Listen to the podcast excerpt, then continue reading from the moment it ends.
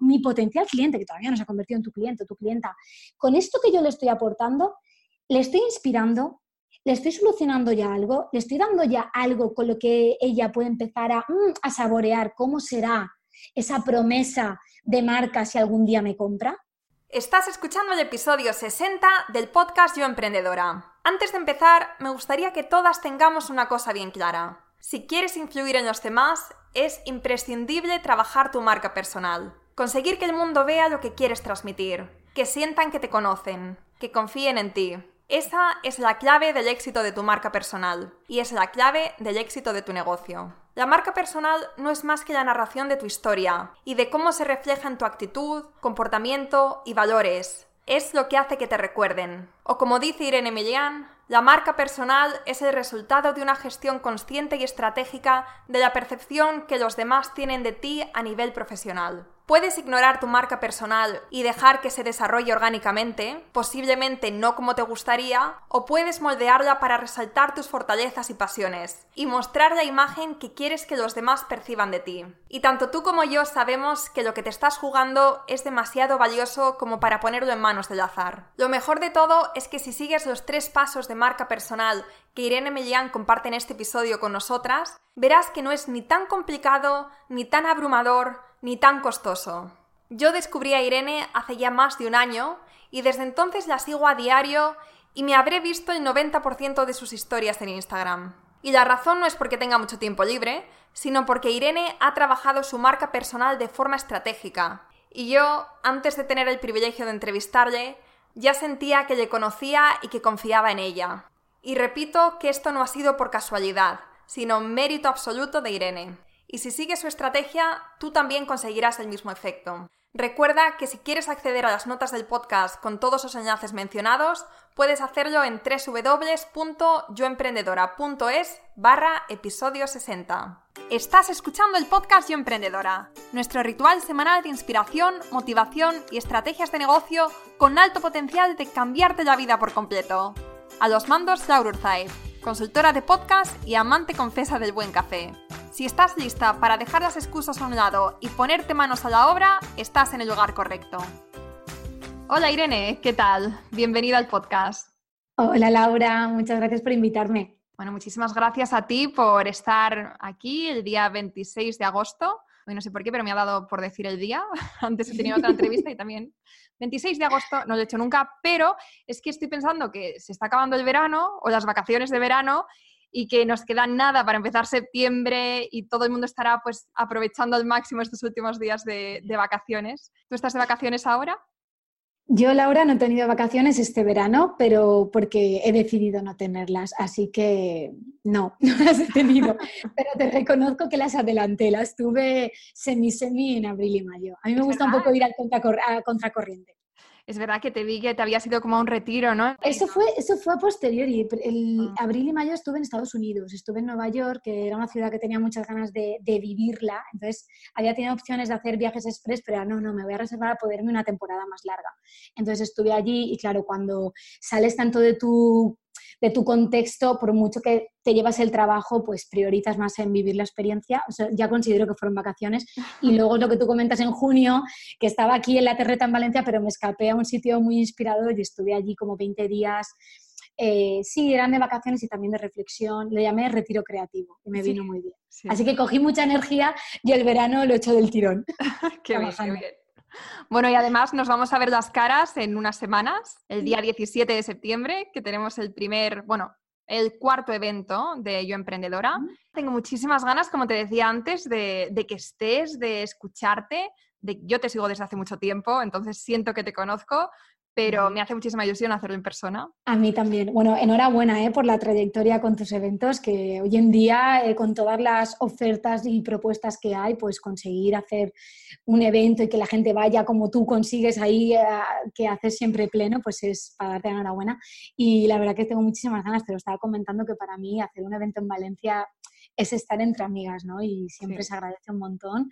Y tengo yo tengo muchísimas ganas, estoy deseando que llegue el día 17 que te voy a contar. Qué bien, qué bien. propusiste.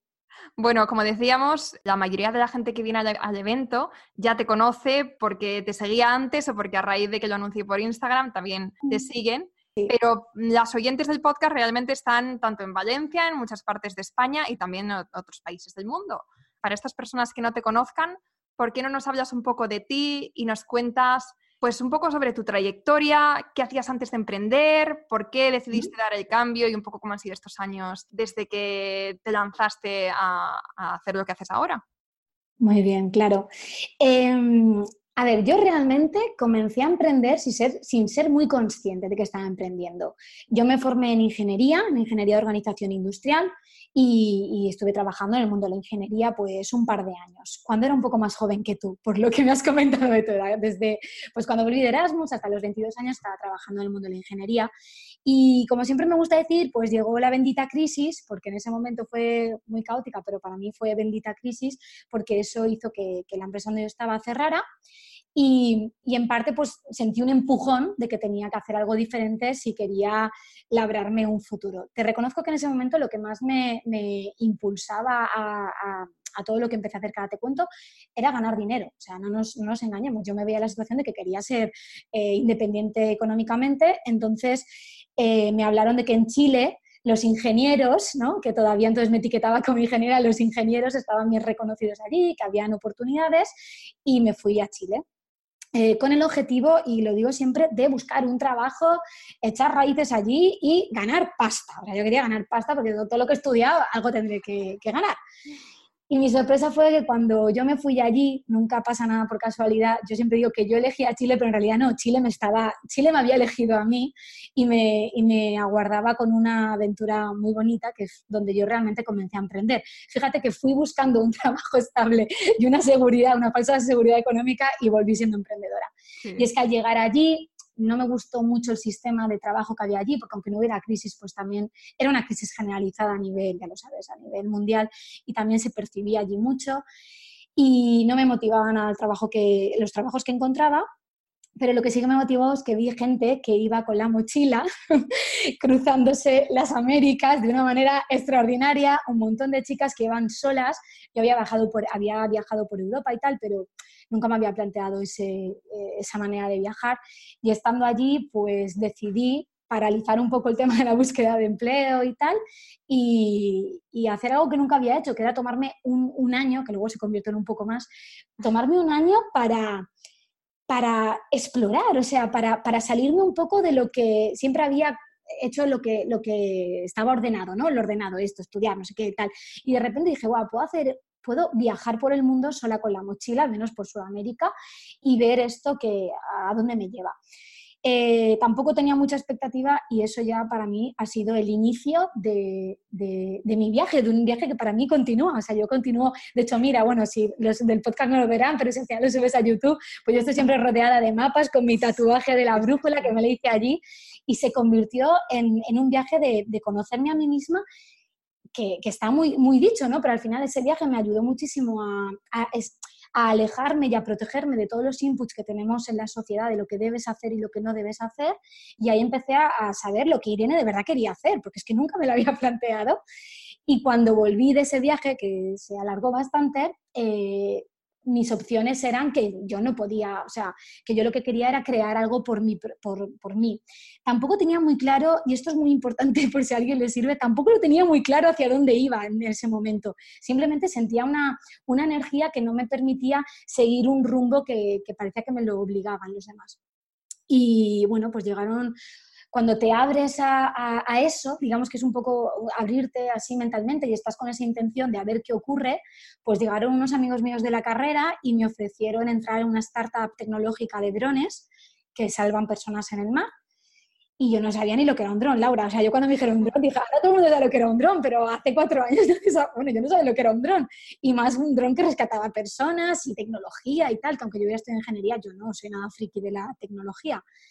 Y bueno, ese fue mi primer, eh, el primer día que yo, digamos, que me etiqueté como emprendedora porque me vi trabajando no sé cuantísimas horas con un proyecto tecnológico, era la CEO, que yo no sabía ni lo que significaba CEO en ese momento tampoco. Luego me di cuenta de lo que significaba ser la CEO de una startup y, y ahí empecé a emprender. O sea, ahí empecé ya pues a, a, darme cuenta que a conocer mis habilidades de, de dirección, de estrategia, cosas que yo nunca había de una nunca las había aplicado directamente en nada. Y en paralelo yo fui trabajando por primera vez, el, eh, también inconsciente en ese momento, lo que era mi marca, ¿no? de lo que al final, a lo que ahora estoy 100% dedicada, que era mi marca personal. ¿Con qué objetivo? Pues con el objetivo de ayudar a tener visibilidad en el proyecto de los drones porque yo me daba cuenta que las grandes empresas, que es ahora lo que es esa empresa, aunque ahora ya no estoy con mis compañeros, se ha convertido en una gran empresa, de lo cual estoy muy orgullosa, yo me daba cuenta que siempre había una persona o varias personas del equipo que eran la cara visible porque había que humanizar ese proyecto. Entonces yo pues, pues dije, pues yo. Y empecé ahí a, dar visibilidad a lo que era para mí mi emprendimiento y de ahí ya pues te puedo contar que desde hace cuatro años pues he ido, pues, he ido en paralelo siempre trabajando en diferentes startups y empresas enfocadas siempre en estrategia, en estrategia del branding, o sea, de la marca de la empresa y del desarrollo de negocio y en paralelo, algo que me, que me, encantó, que me enamoró, que era la gestión de la marca personal. Al principio lo hacía para mí, y empecé a ser consciente de lo que era eso, temas de productividad, que al final es mi background y lo que hago en las empresas también. Y eso ha derivado en que ahora me dedique eh, de manera exclusiva, pues como con procesos de, de mentoría consultoría cuando es para empresa y cuando es para freelance, mentoría y formación de marca personal. En las empresas sigo colaborando en temas de estrategia pero digamos que ahora mi grueso, el 80% es marca personal. Así que, o sea, resumido... Lo has hecho muy bien, lo has hecho muy bien, porque sé que es difícil hablar. Es que es como, bueno, a ver, que tengo ya 33 años y esto pasa hacer. y, hay muchas, anécdotas. Claro. He hecho muchas cosas, he hecho muchas cosas. Afortunadamente en este tiempo he hecho más que en todo el resto de mi vida. Y mm, bueno, es que tengo un montón de preguntas que hacerte, pero también Mm, de marca personal, entonces también voy a intentar yo ser breve, eh, pero mm, no sé, me gustaría saber cuando te fuiste a Chile y empezaste pues a ver a la gente que estaba de mochilera y te empezó como a entrar el gusanillo de, yo también podría hacerlo y tal, y al final decidiste marcharte a viajar y, a, como tú has dicho, empezar también un viaje de autoconocimiento muy interesante. ¿Qué es lo que te hizo lanzarte? decir, venga, me voy a viajar, porque me imagino que tenías muchos miedos internos, muchas dudas, acababas de, perder tu trabajo porque había cerrado la empresa y, necesitabas dinero y tú, llegaste a Chile con la intención de ganar mucho dinero, pero viajar era totalmente opuesto a, la intención de la que Era fulminarme mis, mis ahorros. Em, sí, era totalmente contrario a mi, a mi plan. Pues yo te voy a decir que fue el ver que otras personas lo estaban haciendo y, yo preguntarles, ¿no? Porque donde yo vivía, pues al final eh, estas personas que estaban viajando, pues paraban en Valparaíso, que es una ciudad maravillosa de, Chile, súper bonita, súper colorida y que todos los viajeros y mochileros paran por allí. Entonces me, dio pie a poder preguntarles, porque al final yo descubrí lo del... Ahora todo el mundo conoce lo de los mochileros, pero cuando yo crucé el charco, de hecho yo no tenía mochila, me la compré allí, ¿no? Entonces hablé con una chica que era noruega y, y, yo, y me dijo que llevaba dos años viajando sola. Y era una chica de mi edad, entonces yo tenía 26 años, y me dijo que iba recorriendo el mundo sola a dedo, que gastaba muy poco dinero y que con lo que llevaba en la mochila podía sobrevivir. Yo, Laura, tenía eh, los armarios de Valencia llenos de ropa cuando me fui a Chile. Cuando me dijeron que yo me iba a Chile porque solicité la beca a la universidad y tal, y me tocó Chile, beca sin dinero, ¿eh? beca de esta que solo te daban el poder ir con el pasaporte. Mi pregunta, fíjate cómo cambió todo. Mi, primer, mi primera preocupación fue, ¿cómo me llevo yo toda mi ropa a Chile? Porque claro, yo pensé, voy a tener que pagar una maleta de más y a mí iban a dar dos maletas. En cambio, cuando volví, mi preocupación era qué voy a hacer con toda la ropa que me sobra en los armarios. Porque me había dado cuenta que había sobrevivido todo en una mochila y fue como, me agobiaba pensar todo lo que tenía acumulado. Entonces, yo creo que lo que me... Yo tenía miedo, pero bueno, miedo lo tienes a lo desconocido, súper desconocido, pero cuando ves gente como tú, que no son superwoman ni son nada espectacular, o sea, chicas como tú normales, que te cuentan su experiencia y te están diciendo que están viajando, entonces cuando dices, ¿y yo por qué no lo voy a hacer? Sobre todo si sientes el gusanillo, ¿no? Porque hay gente que dice, no, esto no es para mí. Si, si, a lo mejor no es tu momento o a lo mejor no es para ti. No es lo que el universo tiene previsto para que tú inicies un viaje, ¿no? En todos los sentidos. Pero yo sí que tenía mucha curiosidad, entonces tomé unas semanas que no hacía más que intentar buscar a mochileras, que había muchas, y hablar con ellas, ir a los meetups que estaban montando para, ver qué comentaban. Y entonces fue cuando dije, pues esta chica lo hace, yo también puedo hacerlo. Claro. ¿Y qué, qué es lo que más te aportó o cuál fue el aprendizaje más valioso que adquiriste? Pedazo pregunta, ¿eh? Además, esto no está preparado, entonces... no, no, no, esto no tiene nada que ver con, las, con la orientación de preguntas que me habías dicho de marca personal, pero me da risa, me da risa porque he hecho eventos de viajar sola, sobre viajar sola, porque mucha gente me lo ha pedido. Y yo siempre digo que el mayor aprendizaje de viajar sola para mí fue una frase que es un poco vulgar, pero es así como lo siento. Y es que vayas donde vayas, tu mierda te acompaña. Así, lo siento, oyentes, compis, os doy un beso a todas, pero ese es el mayor aprendizaje que yo tuve, sobre todo en ese viaje en Sudamérica, porque me di cuenta que yo me había ido, me había ido a Chile huyendo de hacerme responsable de, liderar mi vida, o sea, en todos los sentidos, Laura, a nivel salud, a nivel qué quiero ser, o sea, dónde quiero llegar yo como Irene Emilian, qué quiero aportar, ¿no? A mi familia, a mis amigos, qué quiero dejar en este mundo, y también a nivel profesional. Me fui de aquí echando la culpa al gobierno, echando la culpa a la crisis, y cuando llegué allí me di cuenta que el problema lo tenía yo, que no sabía realmente ni lo que quería ni, ni, qué, ni qué pasaba conmigo. Entonces, cuando agarré la mochila y me fui por allá a viajar, yo pensaba que todo se iba también a solucionar y mucho menos Viajando fue cuando me di cuenta de todo el peso, mm, el peso, eh, eh, no, no, no, literalmente, ¿no? sino todo el peso que yo iba arrastrando. Y yo siempre digo que a medida que me fui dando cuenta que me sobraban prendas de la mochila, cada prenda que iba dejando iba dejando creencias, iba dejando, sobre todo juicios. Me fui muy enjuiciada de España cuando pasó todo esto. y, y volví con mucha intención de responsabilizarme. Y muchas veces eso lleva al emprendimiento y otras veces no lleva al emprendimiento, ¿no? Pero, pero sí, para mí la palabra es responsabilizarte de, de lo que va a ocurrir y de lo que no quieres que ocurra en tu vida. Entonces, para mí el mayor aprendizaje es ese. Sí, sí, bueno, me parece que eh, además esto se puede aplicar a un poco a todo, porque como tú has dicho, si viajas para escapar de tus problemas, tus problemas te van a acompañar vayas donde vayas. Y creo que muchas veces esta es la mentalidad que tenemos de cambiar, cambiar de trabajo para cambiar una situación, o cambiar de pareja, o cambiar de ropa, o cambiar de tal, para, mm, porque no estamos satisfechos con el momento, con lo que estamos viviendo. Entonces pensamos que los cambios nos van a aportar eso que nos falta pero realmente esto es algo más interno y es un trabajo que tenemos que hacer nosotras con nosotras mismas. Los problemas, como tú dices, te acompañan hasta que no te enfrentas realmente a ellos. Exacto. Yo sí que recomiendo que a veces un, un cambio, entre comillas, un cambio de contexto te puede permitir eh, tomar perspectiva, que es lo que a mí me ocurrió. A mí igualmente me hubiera, me hubiera chocado con todo lo que me choqué durante el viaje de otra manera, yo creo que hubiera tardado más. Allí fue como un sprint, un Pekín Express muy intensivo. También es verdad que la forma en la que yo viajo cuando estoy en mochilera pues es un poco extrema porque yo pensé, pues hago dedo, voy sola con la tienda de campaña, me voy a recorrer la Patagonia que ahí no había nadie. O sea, quería enfrentarme, o sea, yo creo que tenía ganas de enfrentarme a, a cosas extremas y ponerme muy a prueba, pero no siempre hace falta eso. Simplemente a veces salirnos un poco de nuestro contexto es suficiente como para darnos cuenta que aunque te salgas del contexto, todo, todo depende de ti. Entonces, cuando vuelves a tu contexto, que es lo que a mí me ha pasado cuando luego vuelvo aquí a España, aunque yo sigo viajando muy continuamente, pero siempre que vuelvo, eh, no sé, muchas veces te, vuelves a enfrascar en otras cosas y te das cuenta como la tendencia es a volver al juicio, a la queja. Entonces yo intento mantenerme un poco en una burbuja de realismo, de mi realismo, que no os digo que sea el de todas, ¿no? de mi universo que yo he creado. Y por ejemplo, yo no veo la tele, no veo noticias, no veo todas esas cosas más que cuando ya es súper evidente, ¿no? Porque me, me, me, enjuician mucho y creo que estamos muy, mm, muy condicionados por los juicios, los nuestros y los de alrededor. Entonces eso no nos permite tomar decisiones, arriesgar, y sobre todo la palabra para mí clave es responsabilizarte. O sea, yo creo que me la voy a tatuar.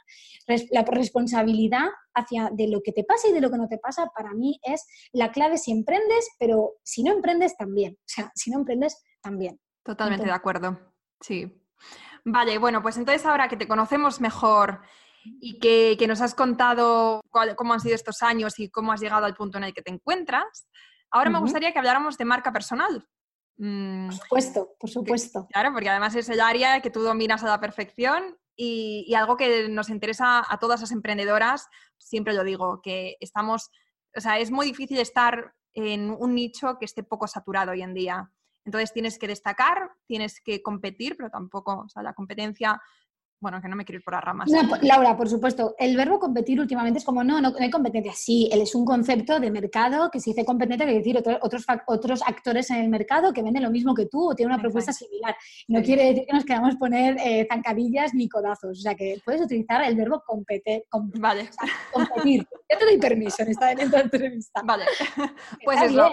no tiene ningún significado malo o sea, yo creo que al final todos vamos hacia un mismo objetivo y todos podemos aportarnos algo y todos estamos avanzando juntos y bueno, entonces creo que la competencia es positiva. La competencia, si no hay competencia no hay mercado, o sea que estamos todos agradecidos de tener competencia. Y luego otra cosa es que eh, la nueva, el nuevo paradigma laboral lo que nos dice es que tenemos, lo que nos anima es a que colaboremos con, nuestros, con nuestra competencia, porque en realidad con el único que compites hoy en día es contigo misma, o sea, esa es con la única con la que hay competencia de la que consideramos competencia todas en nuestro mapa mental. Pero realmente competencia como término de, negocio es cuando no hay competencia, malo Mariano, vete de ese sector porque quiere decir que no vas a comer, o sea, tiene que haber competencia, tiene que haber otros actores en el mercado para, que tú te pongas las pilas también. Exacto, exacto. Bueno, pues entonces cuéntanos primero qué es esto de marca personal, un poquito con tus palabras, ¿vale? Mm, hmm. Para, simplemente para aclararlo. Mm, para mí hay, muchos, hay muchas, muchas definiciones y seguramente muchas personas que has entrevistado te habrán dicho muchas, del gran CEO de no sé qué, del otro de tal, pero yo ahora que ya llevo cuatro años focalizada en la marca personal, lo primero que siempre me gusta aclarar, sobre todo cuando hago formaciones en escuelas de negocio y tal, que hay mucha gente que tiene unos conceptos como muy marketingianos, es que la marca personal es un resultado. La marca personal no es, eh, o sea, es el resultado de una gestión consciente y estratégica de la percepción que tienen los demás de ti a nivel profesional. Compis, tomad nota. Oye, de verdad me la voy a apuntar. ¿eh? He empezado a apuntar el resultado, pero digo, pues, qué, largo pues, después. Pues, Laura, si te gusta, fírmala con Irene Emilian, porque esto es el resultado también de leer muchas definiciones y al final decir, espérate, que yo voy a hacer la cosecha propia. Lo repito, para mí es el resultado de una gestión consciente y estratégica de la percepción que tienen los demás sobre nosotras a nivel profesional. Y esto yo lo remarco mucho porque la marca personal hoy en día también, por supuesto la marca personal tiene una parte de autoconocimiento que ahora hablaremos, pero para mí se queda muy cojo cuando la gente la enfoca constantemente en conócete, conócete, conócete. Y yo sabes que yo soy un poco cañera y lo suelto tal cual porque que levante la mano la persona que hoy en día cree que se conoce al 100%. O sea, yo continúo ese viaje que te conté en Chile, continúo con mi viaje, de hecho sigo teniendo una vida nómada que me mudo cada dos por tres donde cuando puedo, porque me recuerda, al hacerlo de manera física, me recuerda que continúo en un viaje. Entonces, no creo que sea bueno lanzar un mensaje de decir que te tienes que conocer para, para empezar a tener una buena marca o que, por supuesto, otras, otras cosas que se dicen. Tú ya tienes marca y es como, obviamente, obvio que tienes marca, ¿no? Porque tú ya vas, eh, desde que naces, tú tienes una marca, pero esto no, no tiene nada que ver con el concepto marca personal, porque el personal branding, que es como se dice en inglés, en realidad es marketing aplicado a ti. Es que tú te conviertas en una SL, es que tú te gestiones con tus departamentos de marketing, de, de, de ventas, de tal, o sea, que el concepto nace en el mundo profesional, no nace en el mundo del autoconocimiento. Lo que pasa que igual que una marca corporativa tiene que analizar cuáles son sus valores y cuál es su propuesta y su promesa y tal, nosotras tenemos que hacerlo también. Pero de verdad yo lanzo eh, un, mensaje de, tranquilidad, de que nadie necesita tener un nivel de autoconocimiento eh, súper elevado para comenzar a gestionar conscientemente su marca, sino que la va a ir trabajando y a medida que la trabaja, yo digo todo lo contrario, a medida que trabajas tu marca, te vas conociendo también. Y por eso yo estoy enamorada de esta profesión, porque al final guío como en un viaje a mis, a mis clientas a que a medida que van desarrollando su negocio basado en su marca personal, se van, eh, se van descubriendo a sí mismas. Entonces, a mí me gusta empezar eh, al revés, ¿no? Porque creo que es más fácil. Entonces no tenemos que empezar intentando ser perfectas y teniendo una marca personal impoluta y pareciendo súper profesionales, etcétera. Bueno, que no podemos intentar aspirar a la perfección cuando empezamos. A la perfección no podemos aspirar con, prácticamente nada que tenga que ver con un negocio, con prácticamente nada que tenga que ver con nuestra vida, pero, pero realmente lo que yo quiero decir es que cuando alguien dice, yo quiero empezar mi marca personal, es como, ya, o sea, a gestionarla profesionalmente, puedes empezar ya. O sea, yo cuando empecé a gestionar mi marca personal no era consciente que lo estaba haciendo, lo que estaba haciendo eran vídeos en internet contando que no cobrábamos ni un euro en la empresa de drones y que necesitábamos inversores y me ponía ahí histérica diciendo esto de emprender es súper duro. Y ahí estaba trabajando mi marca, porque al final estaba ampliando la percepción a más personas de mí. Es decir, eh, la percepción de la marca o sea, tú cuando la empiezas a gestionar, lo que quieres, tienes que tener eh, presente dos cosas, que quieres que lo sepa más, cuanto más gente mejor, porque más opciones y oportunidades vas a tener de impactar en, la vida de esas personas como clientes potenciales, pero también tienes que ser estratega y consciente de que lo estás haciendo, porque hay gente que está creando marca y no le, y no, no le está beneficiando. Para poder tener una estrategia de marca, tenemos que tener un objetivo. O sea, lo siento, pero esta palabra sale aquí también. Hay que tener un objetivo de lo que tú quieres cómo tú quieres ser percibida. O sea, la pregunta que se tiene que hacer cualquier eh, emprendedora que quiera empezar a trabajar conscientemente y estratégicamente su marca es, ¿cómo quiero ser percibida? Enseguida volvemos con Irene, pero antes me gustaría hablarte de un tema que a la mayoría de los emprendedores autónomos nos provoca bastantes dolores de cabeza, y es el tema de la facturación. Desde siempre me ha gustado ser mi propia jefa, y aunque no ha sido fácil y he tenido unos cuantos fracasos, no concibo la vida sin innovar y desarrollar nuevas ideas. Pero el tema de la facturación siempre lo he tenido un poquito cruzado. En enviar facturas tardaba cero coma, pero redactarlas ya era otra cosa. Tenía la típica plantilla de Word que iba modificando según el cliente, y aparte de que no era la factura más profesional del mundo, perdía bastante tiempo comprobando el IVA, las retenciones y que todas estas cosas estaban correctas. Y por eso, cuando Billing se puso en contacto conmigo para patrocinar el podcast, pensé, han ido a dar con la peor persona para hablar de facturación. Pero aún así, y sin ningún compromiso, decidí probarlo. Y no te miento cuando te digo que desde entonces no uso otra cosa. Con Billing ahora tardo dos minutos cronometrados en crear mis facturas. Se las mando directamente a mi cliente. Puedo comprobar el estado de la factura, compartirla directamente con mi gestora y son mil veces más profesionales que las plantillas de Word que usaba. Además es muy económico con planes que van desde los 5 euros al mes. Y además, para los oyentes de Yo Emprendedora, Billing ofrece 3 meses gratis. Simplemente suscríbete de forma gratuita en billing.net, billing con dos L's, y una vez dentro, en la sección de Billing Pro, introduce tu cupón Yo Emprendedora. Y ya me contarás qué tal. Muchas gracias a Billing por apoyar la continuidad de este podcast y por hacerme la vida un poquito más fácil. Y ahora volvemos con Irene obviamente, para que mis potenciales clientes me relacionen con la solución o con la, el anhelo, resolución del anhelo que tienen. O sea, porque te tienen que relacionar con que tú eres solucionadora de algo. Es como, y, esto es muy importante. Cuando empezamos a trabajar nuestra marca personal, nosotras no somos los protagonistas. Los protagonistas siempre es tu cliente. Aquí son emprendedoras, ¿no? Entonces, cliente. Es tu cliente o tu clienta. Entonces, tú te conviertes en su guía y tu cliente es el protagonista de la peli. Entonces, tu marca personal, ¿cómo va a ser percibida por ese, por ese cliente? Te tiene que ver, básicamente este es el truco, te tiene que ver como la guía, como la guía que le va a llevar a través de un plan a la solución que tiene, que necesita. Eso es lo que, en lo que se basa una estrategia de marca personal. Ahora ya nadie me va a contratar porque lo he contado todo que ya. Que va, que va, que además nos queda todavía, ¿eh? vale, pero lo que has dicho de que, de que nosotras no somos las protagonistas, sino que es la persona a la que queremos ayudar, esto me parece muy importante porque creo que sobre todo cuando estamos empezando a emprender y y queremos trabajar nuestra marca personal y eso requiere que tengamos que exponernos, que tengamos que crear un podcast o subir stories o hacer un canal de YouTube o lo que sea para dar visibilidad, creo que eso hay mucha gente a la que le cuesta mucho porque eh, al final pues está pensando mucho en ella. Entonces es mm. como mucho su ego en, en el máximo esplendor, queriendo dar una imagen súper profesional, como he dicho desde el principio, y entonces eso frena a mucha gente.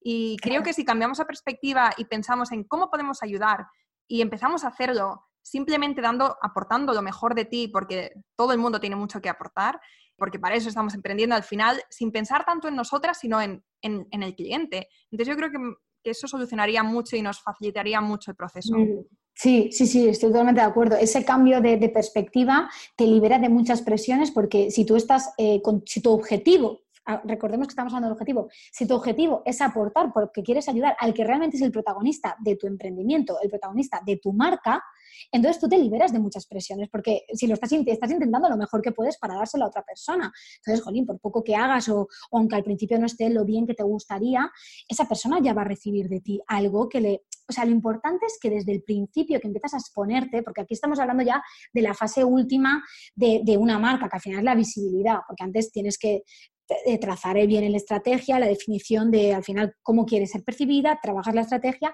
y cuando ya dices, ya lo tengo todo claro, voy a empezar a exponerme, que esto se puede dar en el mismo plano de tiempo, ojo, no quiero, de hecho para mí es iterativo, estás continuamente en estas, reformulándote estas tres cosas, ¿no? Pero cuando ya digamos que das el paso a exponerte, eh, tú todo el rato la pregunta que te tienes que hacer es, ¿esto le aporta valor a mi cliente? Mi cliente puede, mi potencial cliente, que todavía no se ha convertido en tu cliente o tu clienta, con esto que yo le estoy aportando, le estoy inspirando, le estoy solucionando ya algo, le estoy dando ya algo con lo que ella puede empezar a, mm, a saborear cómo será esa promesa de marca si algún día me compra. O sea, y no tiene que ser siempre que estés diciendo las cinco claves de tal. Yo, por ejemplo, mi promesa de marca va más allá de la estrategia de marca personal. Yo vendo también un, estilo de vida, vendo una filosofía de vida. Entonces, yo muestro cosas de mi vida porque inspira. No, no quiere decir que yo quiero que todo el mundo viva eh, mudándose de un país a otro, de una ciudad a otra como yo, ni que sea nómada, que digo yo, y mucho menos. Pero mucha gente me escribe y me dice, es que me inspira me inspiras a hacer cosas. Y eso es también marca. No, no siempre es la propuesta de valor concreta de lo que vende, sino que hay todo un universo alrededor. Coca-Cola, ¿no? Cuando dice eh, Coca-Cola venden felicidad, no te vende refresco. Entonces, ¿qué, mm. vas a, qué, promesa vende tu marca? Porque tiene que ser más allá de lo, de lo evidente, porque si no va más allá de lo evidente, te va a costar mucho diferenciarte. Vale, vale, perfecto. Bueno, pues ¿por qué no nos cuentas un poquito cuál es el método que usas tú de marca personal? Venga, va, os lo voy a contar también. Eh, yo hace unos meses que dando en este, en este proceso iterativo que os cuento, porque al final es lo que digo, esto nunca está totalmente definido, llegué a ponerle como un nombre ¿no? a, a mi propio método. Y para mí es que lo que yo prometo es marca personal para disfrutar y ojo, porque esto suena como muy happy flower, pero tiene un sentido muy coherente y de hecho la D de disfrutar es muy protagonista, aunque nunca lo suelo decir. ¿Por qué? Porque al final para mí hay tres, eh, tres pilares en mi método, que es la primera D, porque todo va de Ds. De hecho, la D del dinero también está ahí si queremos, o sea que todo, todo encaja, porque el dinero forma parte del proceso, obviamente. la primera D para mí es la diferenciación. Si no, eh, por eso decía que cuando te dicen, venga, ¿cómo define tu marca? Obviamente es un proceso que es muy, o sea, va a ser todo el tiempo que tú estés trabajando en tu, en tu negocio, tú estás diferenciándote cada vez más. Pero es verdad que sí que necesitas decir, cuando salgo allá al mercado, algo me tiene que hacer diferente. Y aquí es donde yo siempre digo que miremos, que abramos un poquito las miras y no es tanto solo lo que te vendo, sino esa promesa más, más golosa, ¿no? más de inspiración, más allá de solo la, la solución concreta. Porque eso es lo que hacen las grandes marcas, entonces hagámoslo también nosotras. Entonces está la diferenciación. Luego, por otro lado, está la de desarrollo de negocio. Las marcas personales recuerdo que nacen como un término de marketing para llevar a cabo un negocio de servicios o de lo que cada una vendamos bajo nuestro nombre y apellido o como, o sea, la cara visible de la marca somos nosotras. Entonces, tiene que haber un desarrollo de negocio y a mí me consta que muchas emprendedoras esto lo pasan o sea, no trabajan tanto la parte de estrategia de negocio porque piensan que estrategia de negocio es solo marketing, que no es culpa de nadie, es que al final es lo que se nos vende en Internet, pero no, hay una estrategia de negocio, un desarrollo de negocio. Y después está la D, que más me gusta a mí, que es la de dedícate el puesto protagonista que le he llamado así para que coincida con una D, pero al final, para que nos entendamos, es lo que yo siempre digo, bienestar laboral. Porque si tú no te cuidas, si tú no aprendes a estar bien en temas de productividad, de gestión del tiempo, de prioridades, etcétera, no vas a poder sacar adelante un negocio porque es que no se puede sacar adelante si tú no sabes de todo esto. Es muy complicado. De hecho, es por lo que caen casi todos los proyectos de emprendedoras. Entonces, para mí, este método es lo que yo me baso cuando hago un proceso de mentoría de, de, dos meses con una persona. Yo estoy contemplando esas tres partes. Hay gente que tiene la diferenciación muy, muy clara y gente que el negocio no, no tiene nada claro los, el pricing, pues los, precios, ni tiene claro cómo destacar o cómo darse visibilidad. Y hay gente que lo tiene todo eso muy empaquetadito, pero está con el estrés que no aguanta más y que está a punto de bajar la, o sea, chapar la paraeta porque no puede, ¿no? Entonces, para mí, el equilibrio está en esas tres cosas. Vale, perfecto. Me gustaría saber también cuál dirías que es la, la, clave de tu éxito como marca personal porque yo llevo siguiéndote mucho tiempo. Yo creo que, bueno, ya sé que llevas muchos años con esto. Yo te mm. descubrí hace un año más o menos, o un poquito más. Y mira que sigo a mucha, a mucha gente que habla de marca personal, pero tú, tú tienes algo especial. Tú sabes cautivar a la gente. Y no te lo digo solamente por decir, porque yo no regalo piropos, pero, pero lo sabes. O sea, El cautivar me gusta mucho, te lo agradezco. Pues, pues tú lo haces genial eso. O sea, tienes una manera de conectar y de aportar valor no sé, tan efectiva y, que conecta mucho con la gente. Y entonces, por eso yo creo que, que, te estás convirtiendo ahora en una de las referentes en marca personal en España. Entonces, me gustaría saber cómo tú también estás desarrollando, cuáles son las claves del éxito de tu marca personal. Pues las tengo muy bien identificadas, de hecho, o sea que, y también eh, lo digo, no, no siempre he sido consciente de ellas, pero ¿te acuerdas de la historia que os contaba de los drones? Pues yo creo que una de las claves de mi marca personal es que yo he trabajado eh, al 50% el mundo offline con el mundo online. Eh, tengo los pies muy puestos en, la Tierra, a pesar de que la globosfera me encanta y me encanta y soy la reina de los stories, estaría todo el día haciendo stories y a mí me pagaron para hacer stories, estaría todo el día haciendo stories. Soy una influencer de stories, pero no. Y yo creo que en, este nuevo paradigma eh, laboral en el que lo online se ha convertido en, bueno, pues es como es la, la, vía más fácil ¿no? de emprender porque necesitas menos recursos, etcétera yo siempre lo digo, que el, hacer cosas offline es la, manera, la, la, mejor manera hoy en día de destacar y diferenciarte en el mundo online. Porque a lo offline cuesta más acceder es más exclusivo, es, más costoso, o sea, hace falta muchos más contactos, hace falta moverte más, hace falta demostrar mucho más tu valía que ponerte delante una cámara y empezar a decir todo lo buena que tú eres en marca personal o en estrategia de negocio. Entonces, yo he tenido eh, la suerte, de manera inconsciente o consciente, de que yo empecé a emprender porque empecé a emprender con un proyecto físico, con, en el mundo de la empresa. Entonces, yo no suelto, no dejo de lado el mundo de la empresa, aunque hoy en día no me salga tan rentable mm, como el mundo online, porque lo reconozco, a mí me, sale más rentable el mundo online, pero yo me doy cuenta que el éxito de mi marca, que al final es dar credibilidad, es que es muy experiencial lo que cuento. Y yo creo que en Internet lo que nos sucede es que empezamos a desconfiar ya mucho de que todo el mundo es súper experto de muchas cosas, todo el mundo sabe muchas cosas, pero claro, desde tu casa contarlo es súper fácil, ¿no? Porque la teoría no la sabemos todos. Entonces, a mí lo que me gusta de, o sea, como yo, mi objetivo de cómo quiero ser percibida es que yo quiero ser percibida como una experta en marca personal que gestiona marca personal de, una directiva de una empresa como la que estaba cuando tú me conociste seguramente en San Sebastián, ¿no? En Nesflora, en una empresa, pues esta mujer o sea, eh, top 50 por Forbes eh, como, como, neuropsicóloga.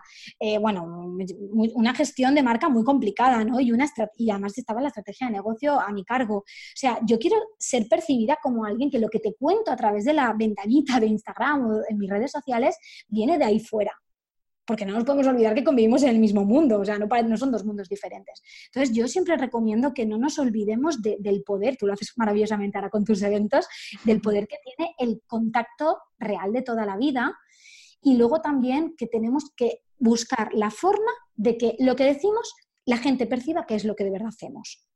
Porque en cuanto alguien te pille que predicas mucho pero haces poco, para mí, entonces tu credibilidad se va, o sea, cae en picado. Y eso ahora mismo es la gestión de tu, de tu reputación online.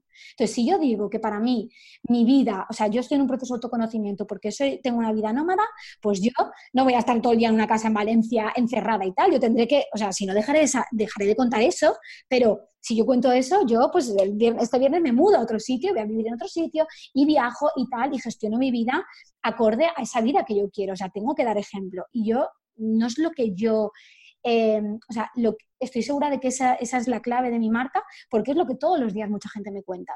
Mucha gente me dice, es que yo te sigo porque es muy coherente con lo que dices, yo te compro a ti o te he elegido a ti porque me inspiras, porque creo, porque confío, porque te veo que estás en una escuela de negocios, porque te vas para allí, para allá. Y yo diría eso, que hoy en día la credibilidad hay que ganársela con los hechos, porque decir repetimos si no todos lo mismo, porque la teoría es la misma prácticamente en todo. Entonces, la experiencia, la experiencia es lo que hace que la gente diga, con esta sí y con esta a lo mejor depende. Claro. Y para la gente que está empezando ahora y que realmente no tenga esa, bueno, no, haya conseguido grandes éxitos eh, que ya valen, por así decirlo, ¿qué consejo les podrías dar? Mm, tenéis que empezar a poner el foco en los contactos que tenéis cerca vuestra. Yo siempre digo a mis clientes, conquista tu ciudad. O sea, lo primero, vete a conquistar tu ciudad. Tienes que conocer a, los, las personas del ecosistema, del ecosistema emprendedor. No te tienes que ir a, al sector al que te dediques. Si te dedicas, por ejemplo, a psicología o al coaching o a alguien a hacer jabones ecológicos, busca si hay alguna asociación de eso, vete a charlas presenciales que hagan de eso y empieza a conocer a los actores. Yo digo siempre el término actor, que es muy muy, de mercado, a los actores que la mueven. Yo siempre digo, ¿quién corta el bacalao de tu sector en tu ciudad? Tienes que ser primero tienes que tener un contacto con esa persona y después te tienes que, tienes que ganarte una relación con esa persona. Mucha gente a mí me dice, pero ¿cómo consigues que te, que te, llamen de formadora a una escuela de negocios como una que estoy ahora mismo, que es pues, a nivel nacional? Y yo digo, pues porque la persona que corta el bacalao de esa escuela de negocios aquí en Valencia hace ya cuatro años que me conoce, que la empecé a seguir por Facebook, que fui a un evento que hizo, que al final conseguí que me llamara para ser ponente en un evento chiquitito que hacía ella y al final es mi amiga. O sea, esto es como toda la vida, tienes que tener contactos y te los tienes que ganar. Y los contactos no son eh, gente que tienes en LinkedIn, es gente con la que tienes su teléfono, con la que hablas y sobre todo que saben a lo que te dedicas. Que saben a lo que te dedicas porque se lo has podido demostrar en algún momento. Entonces, mm, compis, no hay nada, no hay fórmulas. La fórmula es eh, pues salir al mundo exterior y, y, y, currártelo mucho. O sea, yo lo que, lo que he conseguido ahora, vamos, o sea, Valencia la tengo conquistadísima, pero por ejemplo tengo objetivo conquistar Madrid, conquistar Barcelona, o sea, quiero seguir conquistando porque online es verdad que es más transversal y es más fácil, pero para mí es el concepto de conquistar, ¿no? Y de conseguir, ser parte de ese ecosistema offline, porque luego todo el mundo tiene ahora mismo su vida online también, o sea, ahora mismo ya todo el mundo gestiona su marca en los dos ámbitos, casi al 50%. Sí, sí, sí, es verdad. De hecho, los eventos de Yo Emprendedora los empecé a hacer en primer lugar, para conectar con emprendedores, porque yo, bueno, yo me sentía un poco sola en Valencia, en este, en este entorno. Mis amigas ninguna era emprendedora y entonces pues me apetecía también conectar con otra gente que, con la que compartiese este, este estilo de vida. Y luego me he dado cuenta que desde en estos tres meses que estoy haciendo los eventos, que mi marca personal, que no es, vamos, es una marca personal pequeñita todavía, pero sí que es verdad que, que ha crecido bastante, no en número, sino en, en engagement sobre todo. Claro. O sea, la conexión con la persona que se crea cuando estás con ellos en una habitación, cuando hablas, cuando os ponéis cara y cuando eso eh, comparado con una, con una relación virtual, con una relación online, que también puedes tener amigos online, pero no tiene comparación para mí. Tú, Laura, estás haciendo una cosa que es muy interesante, que al final liderar algo te convierte en referente. Al final, yo, por ejemplo, una de las claves de mi marca, que antes no la he nombrado, fue cuando estaban más de moda los grupos de Facebook, aunque para mí los grupos de Facebook tienen un valor que no hay que despreciar para nada, más allá de Instagram.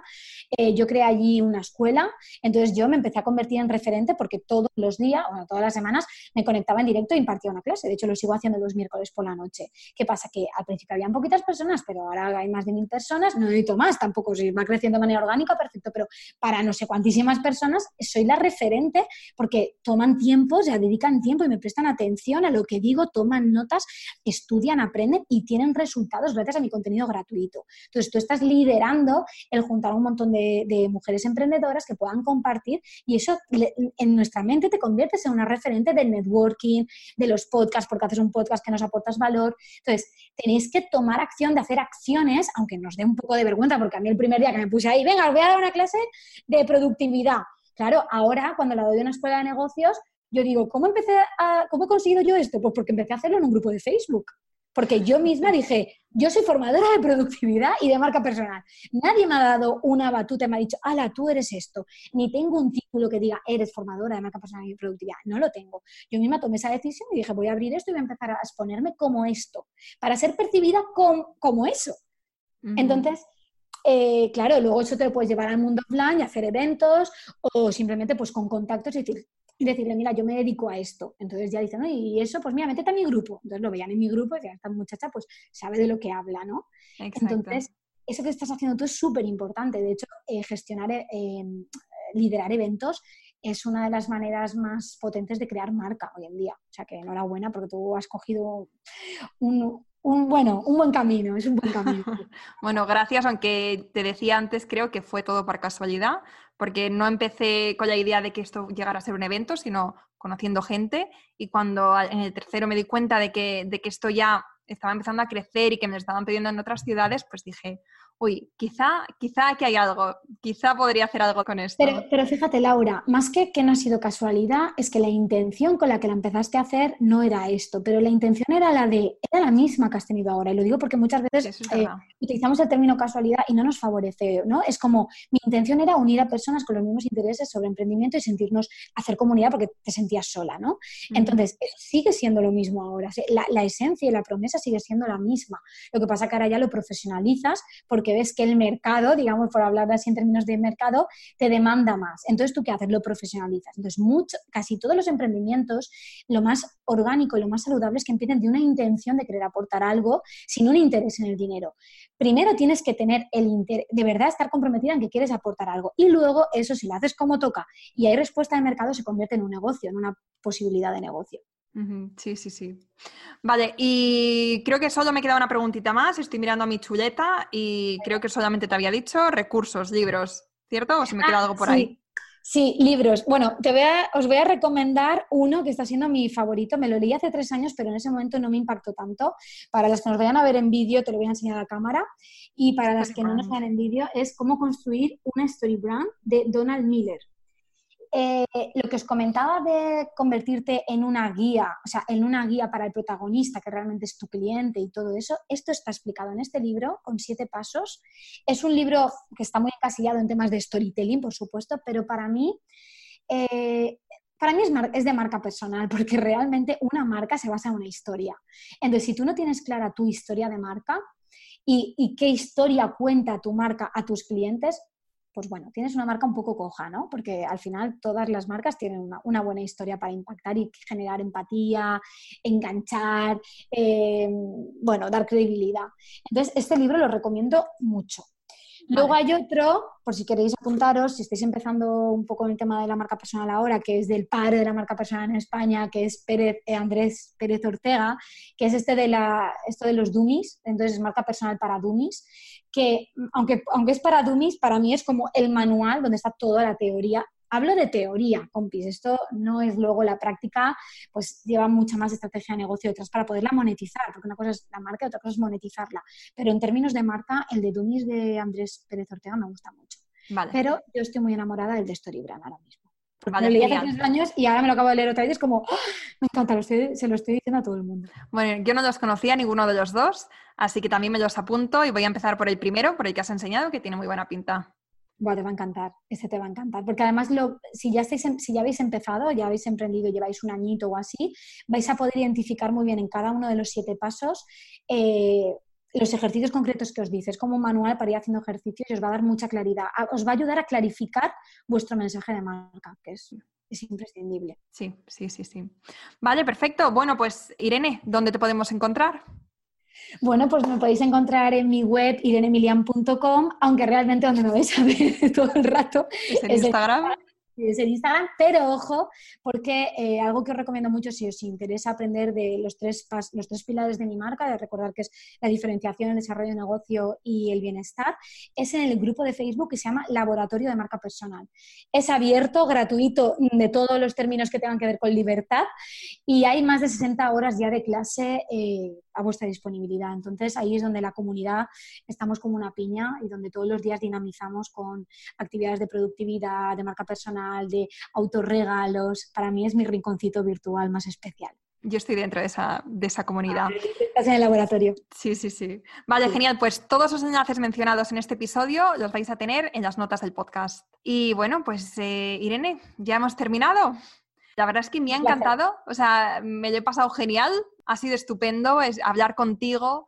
Y, no sé, me hacía muchísima ilusión, ya te lo decía de antes, eh, tener esta entrevista contigo, te voy a conocer en unas semanas en persona. Nos vamos a dar un abrazo no virtual, que eso es son muy importantes. Tengo unas ganas ya de darte un abrazo no virtual. Yo también, yo también. Así que eso, lo dicho, muchísimas gracias por todo el valor que nos has aportado. Un besito para ti, compi, y para todas las compis de tu comunidad. Muchas gracias por todo, Laura. Si te ha gustado este episodio, suscríbete, puntúanos en iTunes y compártelo con otras emprendedoras a las que creas que les puede interesar. Muchas gracias por formar parte de esta increíble comunidad de mujeres inconformistas. Hasta la próxima.